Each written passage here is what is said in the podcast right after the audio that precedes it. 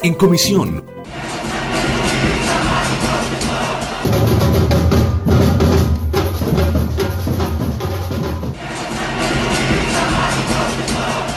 Las decisiones políticas, económicas, los tratos inhumanos, el acoso laboral en las empresas por parte de jefes y compañeros, las desigualdades, el no lograr acceder a la educación superior llevan a las personas a levantarse y manifestarse y al no encontrar un espacio para el diálogo se llega al extremo de la violencia.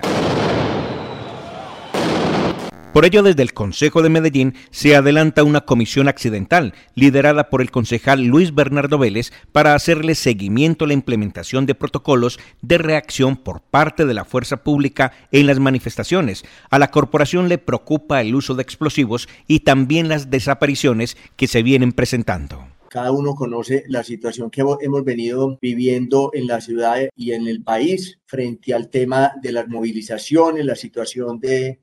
muerte, desaparición, de, de violencias hacia muchos sectores también de la ciudadanía.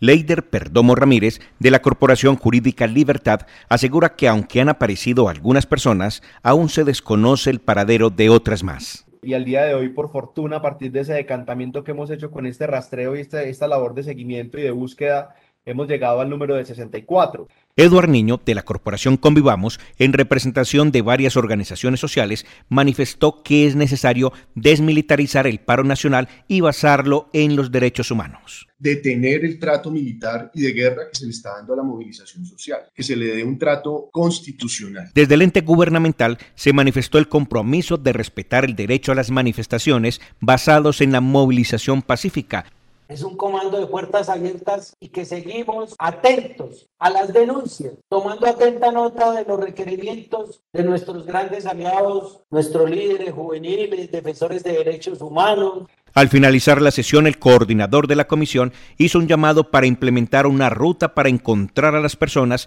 que aún se encuentran desaparecidas. E insisto de nuevo y me perdonan, que haya una ruta de desaparecidos, una única ruta, ojalá que podamos tener mucha claridad.